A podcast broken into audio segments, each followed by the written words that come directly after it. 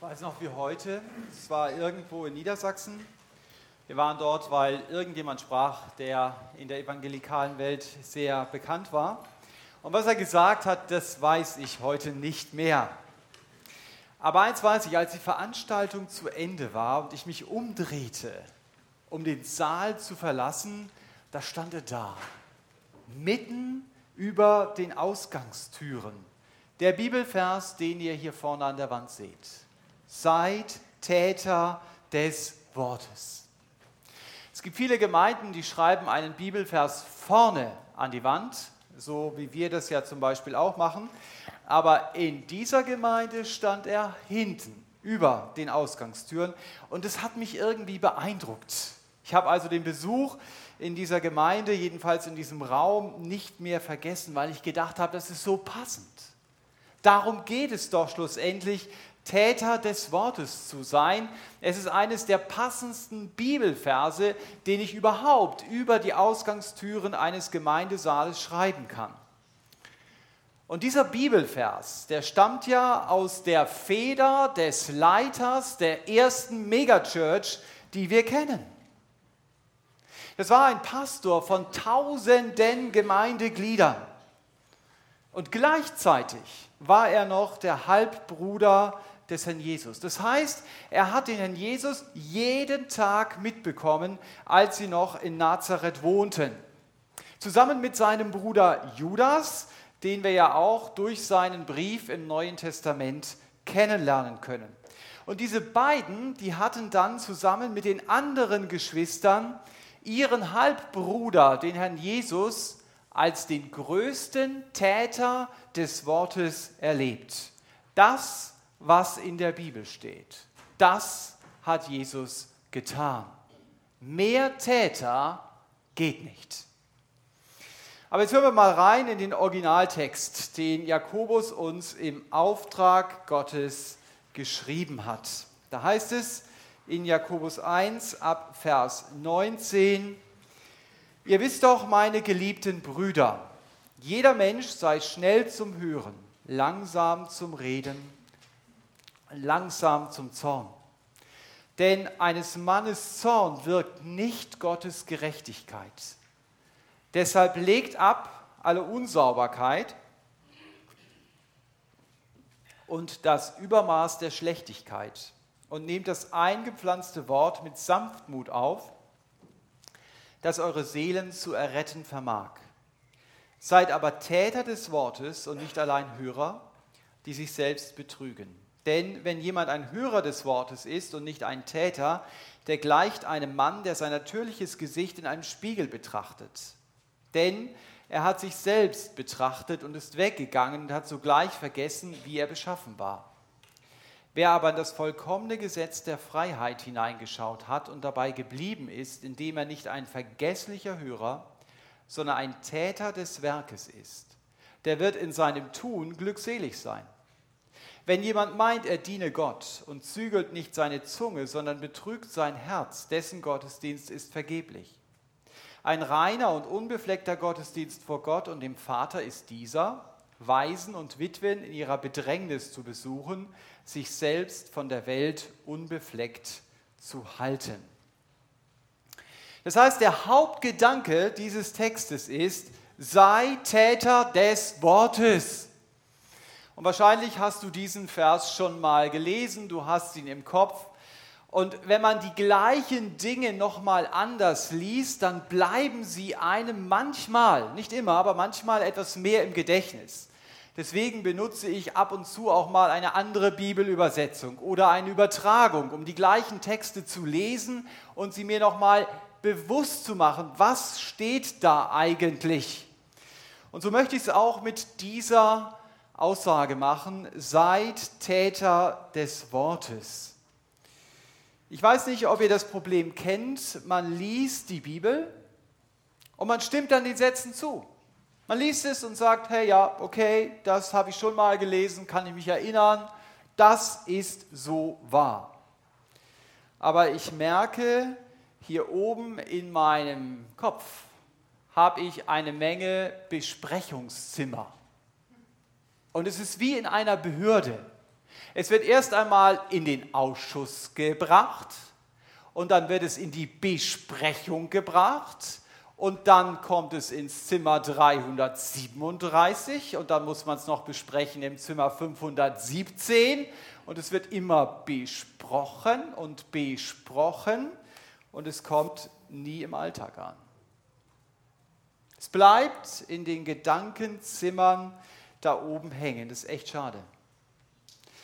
Und äh, deswegen, ihr seht den fröhlichen Handwerker da, habe ich diese Predigt mal genannt, genug gedacht, jetzt wird gemacht.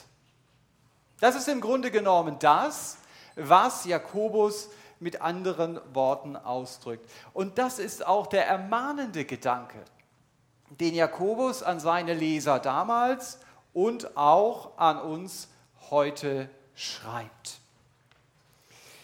Jakobus bedingt, äh, beginnt unseren Text mit der Aussage, meine geliebten Brüder. Und du hast den Text ja schon weitergelesen.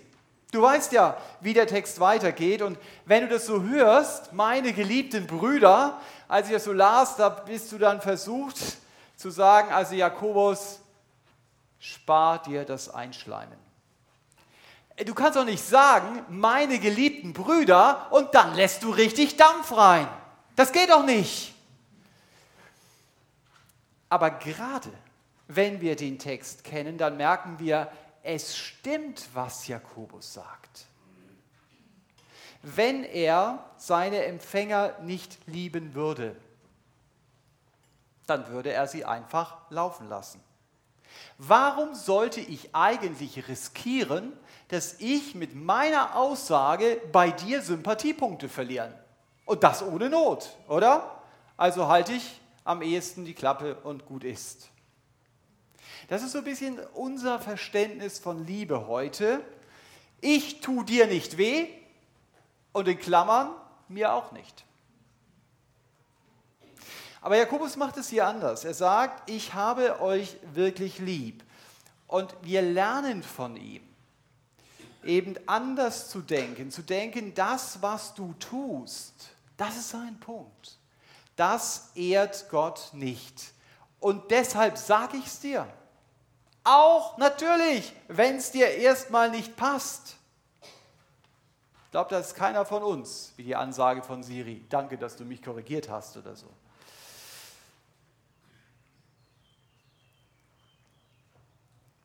Es soll mir helfen, was der andere mir sagt, Gott mehr zu ehren. Liebe heißt, ich suche das Beste für den anderen.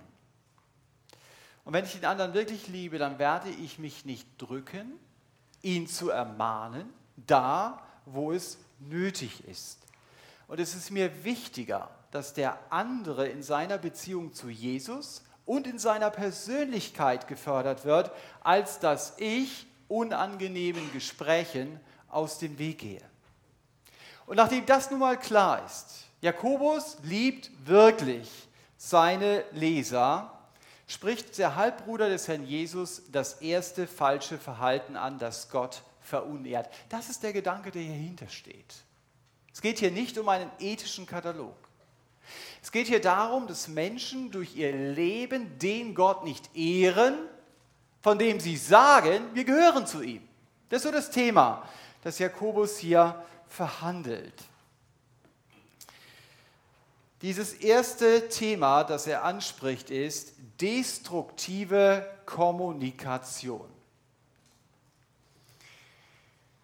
Hintergrund ist die Aussage von Jakobus, wie verhalten wir uns eigentlich, wenn wir miteinander sprechen.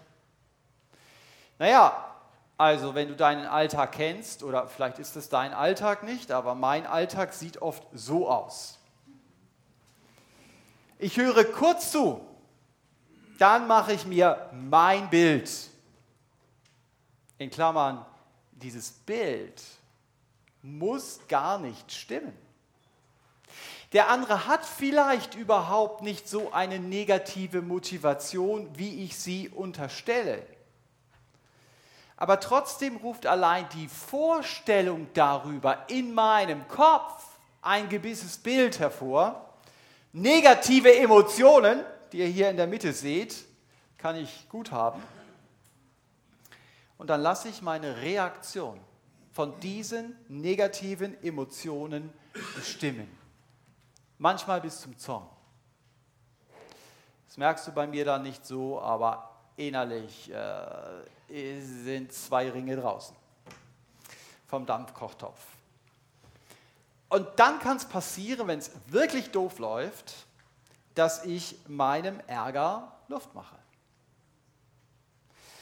Indem ich vielleicht mit dem Hans negativ über den Peter rede oder gleich selbst den Peter an die Wand drücke. Und das Zuhören nimmt also normalerweise sehr wenig Raum ein und das Reden umso mehr. Und deswegen sagt hier Jakobus, das muss sich ändern. Warum? Er begründet es ja. Er sagt, weil dein Zorn nicht Gottes Gerechtigkeit wirkt. Das heißt in diesem Zusammenhang, du gehst ungerecht mit dem Peter um, weil dein Zorn dich nämlich ganz fest im Griff hat. Dein Verhalten macht nicht Gott groß. Es macht dein Ego groß und es macht deinen Stolz groß. Die Leute sollen mal sehen, so geht's nicht. Okay, wen sehen sie? Sie sehen mich. Nun kann man nicht immer am Negativen stehen bleiben. Man muss fragen, okay, kapiert. Wie rede ich jetzt so, dass es Gott freut? Jakobus bietet das richtige Kommunikationsschema. Das ist dieses. Das ist Gottes Gesprächsvorlage. Gott sagt, höre erstmal zu. Und dann? Dann hör nochmal zu. Okay, und dann? Hör nochmal zu. Oder um es mit Jakobus zu sagen, sei schnell zum Hören. Das heißt, sei immer bereit zuzuhören und mach dir erst dann dein Bild. Und dann kannst du reden. Das heißt, sei langsam zum Reden. Diese göttliche Redeanweisung wird dir ziemlich helfen, so mit deinen Emotionen umzugehen, dass Gott durch deine Reaktion geehrt wird. Das steht hier im Hintergrund. Dieser Gedanke, sei schnell zum Hören, langsam zum Reden, taucht in den Sprüchen immer wieder auf. Du hast immer wieder Gedanken, die das Gleiche transportieren. Ich habe euch hier hinten einige Zitate aufgeschrieben, über die könnt ihr dann kurz nachdenken, aber ihr müsst es selber lesen. Gibt kein betreutes Lesen von hier vorne. Vielleicht könnte mir jemand eine Flasche nochmal holen, so für Trinken.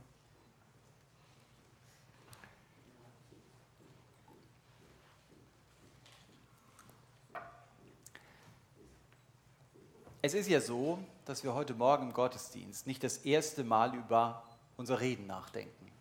Oder wer hat schon von euch schon mal eine Predigt übers Reden gehört?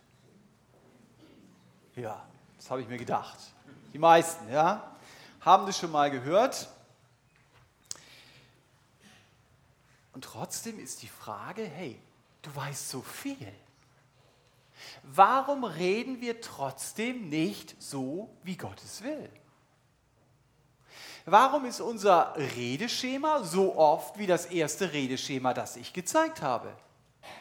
Da, da müssten wir doch eigentlich lange drüber weg sein.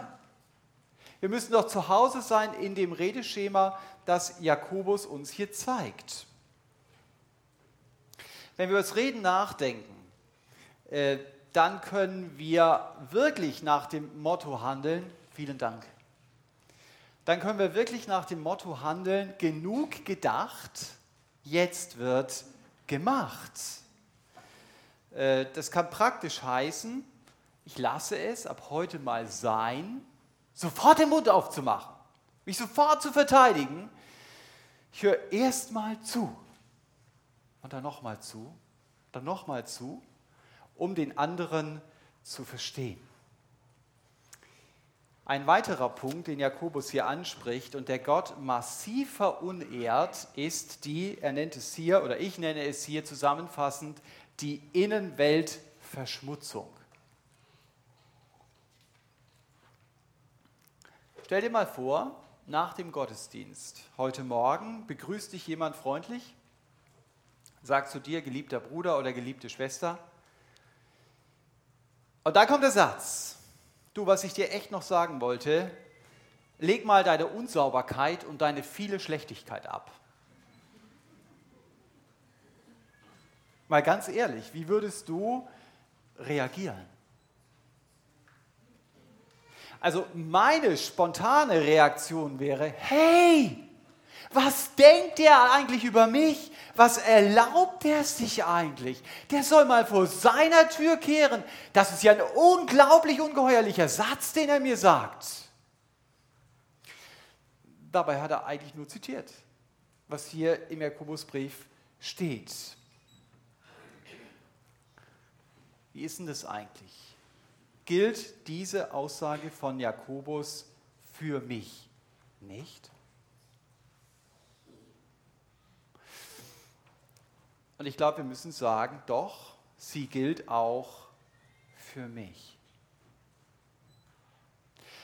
Und wenn ich über diesen Satz länger nachdenke, dann merke ich, in meinem Herzen ist eine Menge Dreck so wie dieser deutsche Qualitätsdreck, den ich extra besorgt habe. Und davon redet der Jakobus hier.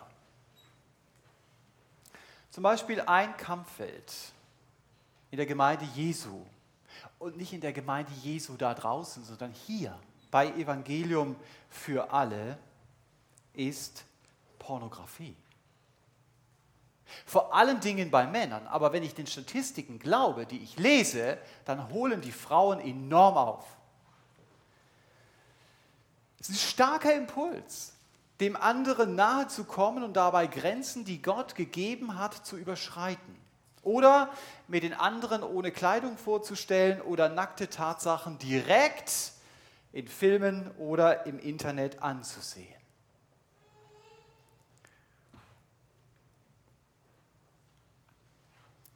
finde es gut, wenn Christen sagen, genug gedacht, jetzt wird gemacht.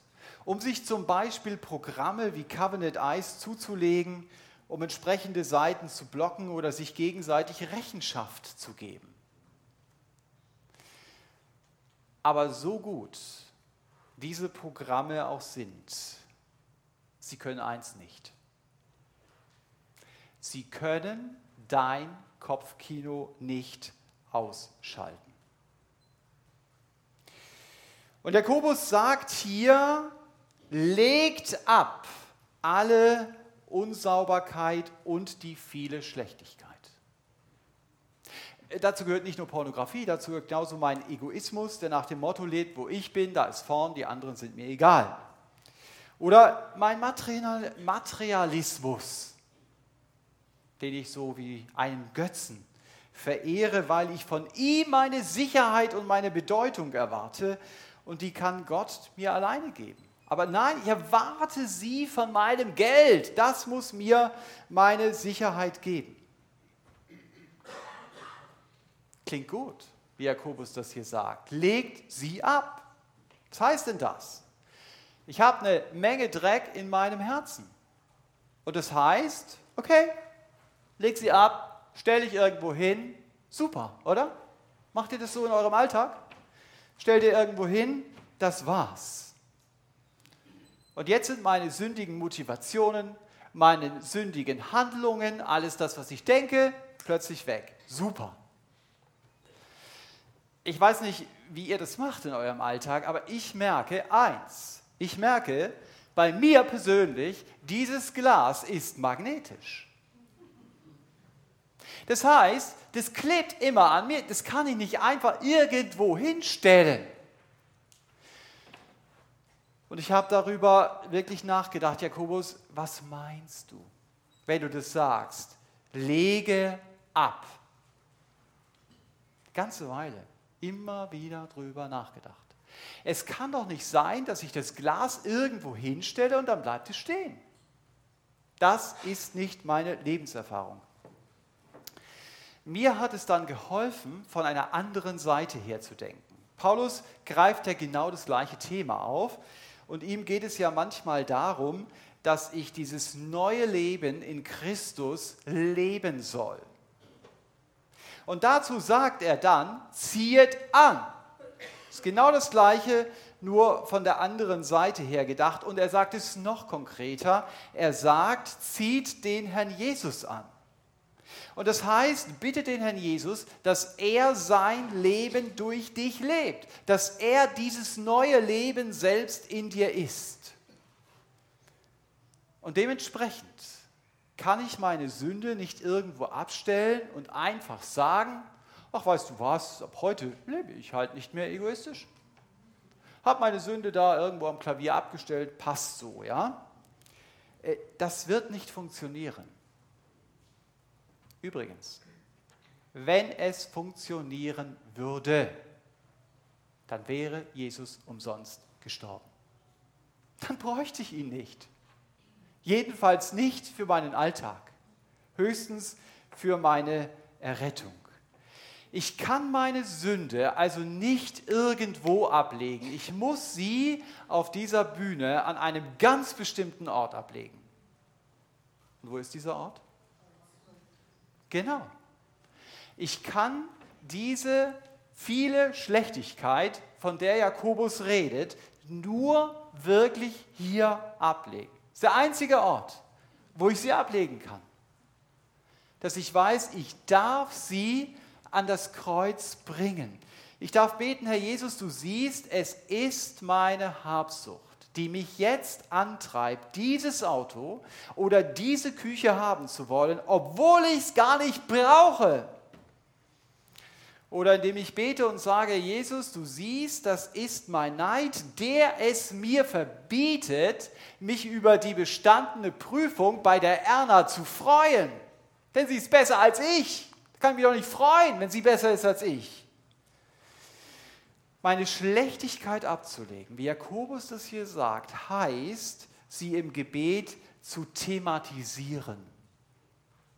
Am besten laut. Da mache ich mir dann meine falschen Motivationen und meine Grenzüberschreitungen im Blick auf Sünde bewusst. Wer Sünde in seinem Leben nicht zum Thema macht, und den Sieg des Herrn Jesus der Sünde nicht entgegensetzt, für den wird Sünde zum Normalfall. Dann nehme ich das einfach mal zur Kenntnis und denke, naja, okay, pff, ist halt passiert, egal, ich thematisiere das gar nicht. Aber wenn ich es thematisiere und sage, Herr Jesus, das war nicht in Ordnung, dann ist es etwas, was ich mir sehr bewusst mache. Und dann ist es etwas, wo mir bewusst wird, hier brauche ich Gottes Gnade. Und es ist auch sehr bewusst, dass ich weiß, hier komme ich und hier will ich auch nicht am Kreuz von Golgatha vorbeikommen. Genug gedacht. Jetzt wird gemacht. Das lebe ich, indem ich sage, Herr Jesus, du siehst, meine Motivation ist Neid. Braucht er gar nicht drum herum zu reden. Er weiß das sowieso. Bitte vergib mir. Danke, dass du dafür gestorben bist. Danke, dass du jetzt deine Liebe durch mich lebst. Wenn Jakobus sagt, sei Täter des Wortes, dann redet er von meiner Verantwortung. Es gibt auch Leute, die sagen, ja, alles passiert alles automatisch. Dieser Satz widerspricht dem. Sei ein Täter, das ist ein Imperativ. Das ist etwas, was ich zu tun habe. Das ist etwas, was Gott mir nicht abnimmt. Dazu fordert Gott mich heraus. Sei ein Täter des Wortes. Sonst ergibt dieser Satz gar keinen Sinn. Aber für alles, was Gott von mir fordert, gibt er mir auch seine Ausrüstung. Wenn Gott mir sagt, bohre ein Loch in die Wand, dann gibt er mir auch eine Bohrmaschine. Dann sagt er nicht, jetzt nimmst du eine Schraube und jetzt versuchst du da irgendwie, in der Wand wird es dann auch gehen, aber äh, in irgendwelchen anderen Wänden dann nicht. Ja? Versuchst irgendwie da reinzukommen. Ich bin doch nicht auf meine Mittel angewiesen. Das ist das Dumme, was wir in unserem Kopf haben, dass wir meinen, wir müssen es irgendwie selber schaffen. Nein, du schaffst es nicht. Ich sage es noch einmal, sonst wäre Jesus umsonst gestorben. Wenn Gott mir etwas sagt, dann gibt er mir automatisch auch die Ausrüstung. Und das heißt, wenn er mir hier sagt, lege deine Schlechtigkeit ab, dann gibt er mir die Kraft, das zu tun. Ich darf meine Schlechtigkeit dort unter diesem Kreuz von Golgatha stehen lassen. Da gehört sie hin. Unser Text, das lest ihr hier, sagt auch sehr deutlich, es gibt in mir etwas, das da eingepflanzt wurde. Es gibt in mir ein Wort und das ist Gottes Wort. Zum Beispiel das Wort, der in mir ist, der ist stärker als der, der in der Welt ist. Auf dieses Wort darf ich mich immer wieder berufen. Wenn ich dieses Wort Gottes in Erinnerung habe, dann ist es meine Ausrüstung, um überhaupt kämpfen zu können, um handeln zu können. Aber das Entscheidende ist, welchen Boden findet dieses eingepflanzte Wort in meinem Leben? Haben ein ganzes Kapitel in der Bibel. Matthäus 13 redet von Ackerverhältnissen. Jeder Bauer freut sich. Da geht es um verschiedene Äcker und interessant, nur auf einem einzigen Bodentyp wächst Gottes Frucht. Allen anderen nicht oder nur sehr eingeschränkt. Und dieser Bodentyp heißt, um es mit unserem Text zu übersetzen, Täter. Das ist das Schild, das an diesem Bodentyp drinsteht. Christen, die Gottes Wort hören, verstehen und Frucht bringen, sagt der Herr Jesus in seinem Himmelreichsgleichnis. Äh, was heißt denn das praktisch? Täter des Wortes. Da habe ich nicht nur ein Wort, sondern ich sehe das Wort. Wenn die Amasja oder der Josua sagt, Thomas, zieh mal deine Schuhe aus, dann kann ich halt dastehen und sagen, wie kommen die überhaupt dazu? Das mache ich doch jetzt nicht einfach hier äh, im Gottesdienst. Das mache ich, wenn ich nach Hause komme. Oder ich kann sagen, gut, okay, ich mache das. Ich ziehe jetzt einfach mal meine Schuhe aus. Und wenn ich, äh, oder wenn ich den Schuh ausgezogen habe, dann bin ich Täter des Wortes. Das heißt, du siehst, was du gesagt hast. Das wird umgesetzt. Und das ist das Thema, von dem Jakobus hier redet. Er sagt, genug gedacht. Jetzt wird gemacht, jetzt setze ich diese Dinge in meinem Leben um.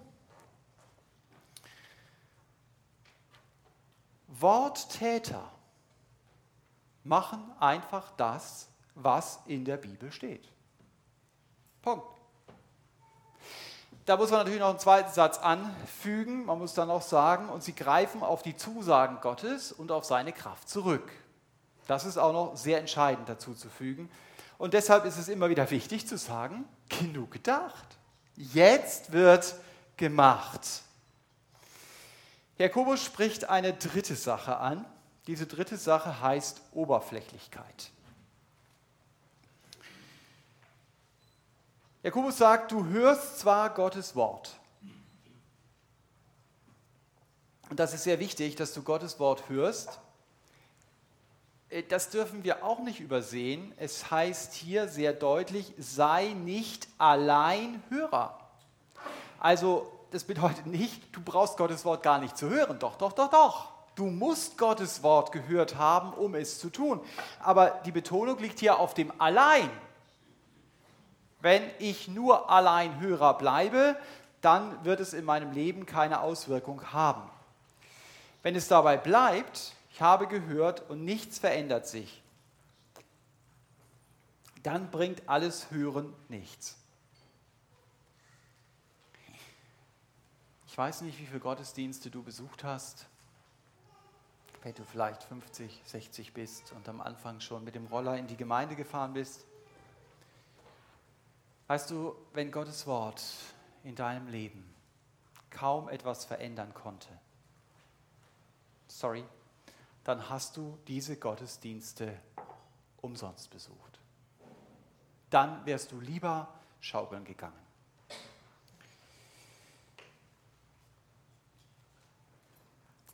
Du hast nicht nur Gottes Wort umsonst gehört, sondern du hast es dir, so sagt die Bibel es sehr deutlich, zum Gericht gehört. Denn du wirst einmal gerichtet werden nach dem, was du weißt.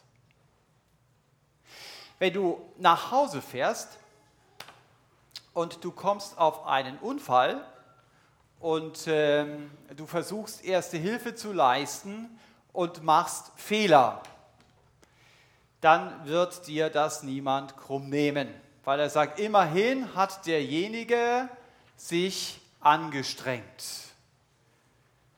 Wenn ich das Gleiche mache mit einem Haufen Krankenschwestern, die hier auch sitzen, äh, dann wird man sagen, Moment mal, das hättest du besser wissen müssen. Du hast eine Ausbildung, die diese Inhalte hatte und du hättest es umsetzen können. Genauso ist es in der Bibel. Wenn ich Gottes Wort nur höre, aber nicht tue, dann komme ich in Gottes Gericht nicht so gut weg wie einer, der gar nicht wusste, was Gott von ihm wollte. Der Jakobus macht die Oberflächlichkeit, nettes Bild, am Spiegel fest. Ein Mann schaut in den Spiegel und vergisst, wie er ausgesehen hat. Als ich so das Bild gesucht habe, habe ich gedacht, ich glaube, das Beispiel passt auch nur auf einen Mann. Äh, bei einer Frau hätte es nicht so gut funktioniert. Also die würde schon im Kopf behalten, wie sie ausgesehen hat. Was will Jakobus hier sagen? Wenn du deine Bibel so liest, wie dieser Mann hier in den Spiegel schaut, dann bleibt dein Lesen und dann bleibt dein Leben oberflächlich. Und genau das soll es ja nicht sein. Es geht ja beim Bibellesen nicht darum, ich erfasse Wahrheiten. So lesen wir oft die Bibel. Ich erfasse Wahrheiten. Wow, da habe ich was Neues kennengelernt. Darfst du ja. Aber weißt du, wo es eigentlich darum geht? Es geht darum, beim Bibellesen Jesus zu begegnen. Das ist das Entscheidende. Nicht nur Kapitel abzuhaken, nicht nur irgendwie flop, hier habe ich eine neue Erkenntnis, das ist ja gut, aber dass ich wirklich Jesus begegne. Erwarte das von deiner stillen Zeit, dass Gott durch sein Wort in dein Leben hineinredet und dass wenn du sein Wort aufschlägst, dass du sagst, Herr Jesus, ich will dir heute Morgen begegnen. Das ist entscheidend.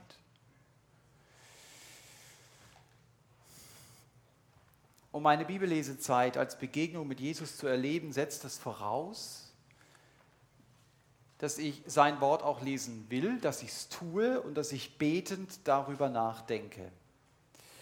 Und es sind dann zwei wesentliche Dinge, die ich umsetzen muss, wenn ich, Jakobus nennt es hier, Gesetz der Freiheit ja, tiefer verstehen will. So nennt der Jakobus hier Gottes Wort das Gesetz der Freiheit, und ich möchte diesen Satz jetzt mal weiterführen, der Freiheit von mir selbst, wird unter anderem daran deutlich, mit wie wenigen Dingen ich auskommen kann. Und ob ich in Jesus wirklich meine Erfüllung finde. Gesetz der Freiheit. In diesem Zusammenhang fand ich ein Interview mit John Piper sehr nachdenkenswert. Zusammengefasst sagt Piper dort, das Evangelium, vor allen Dingen in Afrika, wird reduziert auf, deine Schweine werden nicht sterben, deine Frau wird keine Fehlgeburt haben und du wirst Ringe an deinen Fingern haben. Das ist kein Evangelium. Das ist Götzendienst. Es wird nur unter dem Label Evangelium verkauft. Aber wisst ihr was, wenn ich ehrlich bin zu mir selber, wenn ich mein eigenes Denken reflektiere, dann denke ich sehr ähnlich. Ich denke, okay, ich diene Gott, also muss Gott mich doch versorgen, oder? Er muss mir eine entsprechende Arbeit geben. Er muss mir Gesundheit geben. Und noch ein paar Sachen, von denen ich eigentlich denke, dass ich sie brauche und sehr gerne hätte. Hey, was ist eigentlich, wenn Gott dir diese Dinge nicht gibt? Wenn ich keine Arbeitsstelle finde, wenn ich chronisch krank werde, sag mal, kann Gott das machen? Darf Gott das machen? Im Nachdenken darüber, so durchgescannt durch die Bibel, musste gar nicht lange suchen, der Satz war schnell geschrieben. Die Bibel ist voll von Menschen, mit denen Gott so umgegangen ist. Hiob ist Gott treu nachgefolgt und er kam in sehr großes Leid. Mir fällt es fast immer wieder auf, wenn ich die Geschichte von Zacharias und Elisabeth lese. Sie leben ein Gott hingegebenes Leben und dann Komma und sie hatten keine Kinder, was in damaliger Zeit dramatisch war. Alle Voraussetzungen erfüllt. Ergebnis nicht da. David, der Mann nach dem Herzen Gottes, wird verfolgt er muss um sein Leben laufen. Wie tief habe ich das Gesetz der Freiheit verstanden? Der Freiheit von mir selbst. Und der ständigen Suche nach Erfüllung und Optimierung meines Lebens. Das Interview mit John Piper geht weiter. Mit einem der krassesten Sätze die ich von ihm gelesen habe. Er sagt in der Fortsetzung des Interviews, wenn du einen Unfall machst und deine Tochter fliegt durch die Windschutzscheibe und liegt tot auf der Straße, stell dir das mal vor. Und du kannst sagen, Gott, du bist genug. Ich werde vergehen und meine Tochter auch, aber du, Gott, bist meines Herzens Kraft und mein Erbteil. Wenn ich das sagen kann und ich glaube nicht, dass ich das gleich sagen kann. Auch nicht nach Monaten. Das wird Zeit brauchen. Das wird auf jeden Fall Zeit brauchen. Aber wenn ich das sagen kann, dann sagt er, dann wird in deinem kleinen Leben, deinem kleinen Spiegel, sich Gottes Größe widerspiegeln. Dann macht mein Leben deutlich, meine Erfüllung ist Jesus selbst. Nicht das, was ich bin. Und nicht das, was ich in meinem Leben schätze, ist es, sondern Jesus selbst. Dann mache ich damit deutlich, an Jesus kommt wirklich in meinem Leben nichts heran. Dann stimmt, was der Psalmist mal sagt, wenn ich nur dich habe, dann frage ich nichts mehr.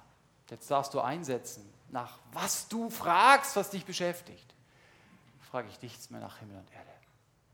Ich frage nur noch nach dir. Gott wird zwar auch groß gemacht, wenn er mir etwas gibt und wenn ich dafür Danke sage. Das darfst du. Und das ist super, dass du sagst, hey Gott, ich freue mich, dass du mir das geschenkt hast. Aber viel größer wird er gemacht, wenn er selbst meine ganze Erfüllung ist. Das ist dann echte Freiheit von mir selbst. Wie wird Jesus meine ganze Erfüllung? Indem ich mich mit ihm selber beschäftige, zum Beispiel beim Bibellesen. Indem ich ihn darum bitte und sage, Herr Jesus, öffne du mir die Augen, was das Evangelium ist. Und du ahnst schon, Evangelium ist weit mehr als die Rettung von Schuld. Viel, viel mehr. Es ist die Erlösung von meinen Götzen. Und durch das Evangelium finde ich meine Erfüllung in Jesus. Gesetz der Freiheit ist aber auch, frei zu sein, Gottes Willen tun zu dürfen. Und nicht nur zu dürfen, sondern auch zu können. Und nicht meinem sündigen Willen folgen zu müssen. Und diese Freiheit, die will Gott mir in meinem Leben schenken. Und diese Freiheit, die lebe ich, indem ich mich immer wieder auf Gottes Wort berufe und indem ich sage, danke Herr Jesus, ich muss der Sünde nicht mehr dienen. Warum? Weil ich so stark bin. Quatsch. Weil er mich frei gemacht hat. Und dann darf ich sagen, danke Herr Jesus, ich muss zum Beispiel nicht mehr meinem Geld vertrauen, sondern ich darf dir vertrauen. Ab Vers 26 redet Jakobus dann vom Gottesdienst. Wenn wir an Gottesdienst denken, dann fällt uns natürlich so ein Bild ein. Ne? Also wenn ich Gottesdienst höre, das habe ich so ein bisschen im Kopf. Und es stimmt ja auch. Wir sind heute Morgen ja zum Gottesdienst hier. Aber die ganze Wahrheit ist, gemäß dem Jakobusbrief, der Gottesdienst geht in der Woche weiter. Auch wenn du dich hier nicht triffst. Dann geht es doch darum, genug gedacht, jetzt wird gemacht. Es wäre jetzt schlecht, wenn ihr alle sofort aufstehen würdet in der Predigt, zuerst nach den drei Sätzen, ja, jetzt machen wir und okay, hol den Staubsauger, alles frei, ja, können wir aufsaugen. Das ist dann die Fortsetzung des Gottesdienstes und nicht nur die Fortsetzung, das ist Gottesdienst. Hey, wenn ich den Mann besuche, Witwen und Waisen zu besuchen, sagt Jakobus hier, dann diene ich Gott. Das ist ein wesentlicher Teil des Gottesdienstes, dass ich Gottes Liebe weitergebe. Das ist nicht beschränkt auf diese anderthalb Stunden hier am Morgen. Also wenn du von dem Besuch dieses Mannes zurückkommst, dann kannst du sagen, ich komme vom Gottesdienst. Ja, genau, da war ich. Oder wenn du jemand praktisch beim Einkaufen hilfst, dann kannst du sagen, du, ich war jetzt zwei Stunden beim Edeka beim Gottesdienst. Denkst du, wow, wusste noch gar nicht, dass die einen Gottesdienst anbieten. Doch, habt so schön den Einkaufswagen geschoben. Es gab kein Chorlied und auch kein anderes Lied und auch kein Segen, aber wir haben dafür Kartoffelpüree und andere Sachen gekauft. War Gottesdienst. Das ist das, was Jakobus hier betont. Lernen wir von Jakobus, reduziere den Gottesdienst nicht auf einen Veranstaltungstreff. Ich denke, das müssen wir in unserem Kopf korrigieren. Dein ganzes Leben ist Gottesdienst. Dein ganzes Leben ist Dienst für Jesus. Und wie sieht dann ein Gottesdienst aus? Das sagt Jakobus jetzt noch am Schluss, der Gott gefällt und der ihn ehrt. Ja, super Chor. Ich bin dankbar für unseren Chor, Leute. Wirklich. Also wenn ihr da vorne steht, denke ich, wow, und das sogar als jemand, der nicht hier geschrien hat, als es um die Gabe der Musik ging. Ja? Aber ich finde es spannend, dass Jakobus da nicht den, Gott, nicht den Schwerpunkt drauf legt. Noch nicht mal auf die Predigt zum Leidwesen aller Prediger vielleicht. Was sind denn die Dinge, die Gott ehren nach Jakobus? Du siehst sie hier in grün. Und das fand ich dann spannend. Das war dann meine Entdeckung für mich selber. Man entdeckt in der Predigt da immer irgendwie selber, dass ich denke, hey, das passt ja zusammen. Das ist ja nicht irgendwie da reingeschrieben, sondern der nimmt ja direkt Bezug auf die Dinge, die er vorher gesagt hat. Es ist die Alternative zu den Dingen, die er angemahnt hat. Also Gott sagt nicht nur, das ist schlecht, sondern er sagt, so kannst du es besser machen. Jakobus sagt, Gottesdienst, der Gott wirklich ehrt, heißt, zügle deine Zunge. Meine Herren, da ist schon so viel gewonnen, wenn du lernst zuzuhören und nicht immer dir sofort ein Urteil zu bilden und das noch herauszuposaunen. Praktischer Lebensgottesdienst, der Gott ehrt, heißt auch, fliehe vor den Flecken. Halte dich also, so formuliert Jakobus das, von der Welt unbefleckt. Und das kannst du nur, wenn du eine klare Haltung der Sünde gegenüber hast. Und wenn du sie bei Jesus zur Sprache bringst. Und wenn du deinen Dreck immer wieder unter das Kreuz bringst und sagst, Herr, hier ist wieder mein Dreck. Aber was du auch erleben kannst, der Jesus hat dich von dem Denken dieser Welt erlöst. Und du begreifst immer mehr, was es eigentlich heißt. Ich finde meine Erfüllung in ihm und nicht in dieser Welt. Und diesen wichtigen Gedanken zu fördern, heißt eben auch, mich von der Welt unbefleckt zu halten, ihren Götzen nicht zu folgen, sondern meinem Gott zu dienen, dem mein Leben gehört. Und der letzte Punkt, den Jakobus hier anmahnt, wie ich zur Ehre Gottes leben kann, ist, Bedürftige zu besuchen. Besonders erwähnt werden hier Witwen und Waisen, weil sie in der damaligen Gesellschaft so gut wie schutzlos waren. Ich finde soziale Medien gut, auch wenn ich sie wenig benutze. Ich kriege ja mit, äh, andere benutzen sie umso mehr. Das kompensiert mich dann. Ähm, aber sie sind gut, um Kontakte zu halten. Aber um sie herzustellen und sie wirklich zu vertiefen, brauchst du die menschliche Begegnung. Geistliche Gemeinschaft braucht körperliche Begegnung. Das ist ein Grundsatz, und das kann ich machen, indem ich zum Beispiel Leute einlade. Das ist ein Teil meines Lebensgottesdienstes. Und wenn ich dann noch mal zum Thema der Predigt komme und bei diesem Gedanken bleibe, da reicht es dann nicht, dass ich nur daran denke, ein Täter des Wortes zu sein, gemäß dem Predigtthema genug gedacht, jetzt wird gemacht, kann ich, indem ich vielleicht jetzt, heute Morgen noch in meinen Termine eintrage, wann will ich jemanden einladen? Und dann die Leute auch konkret anspreche. Und wenn die schon eingeladen sind, dann sprich die nächsten an. Und ich sage, Kelch ist an mir vorübergegangen.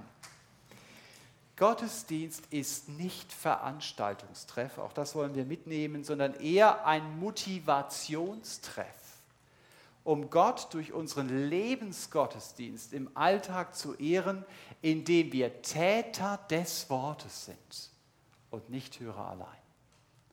Amen.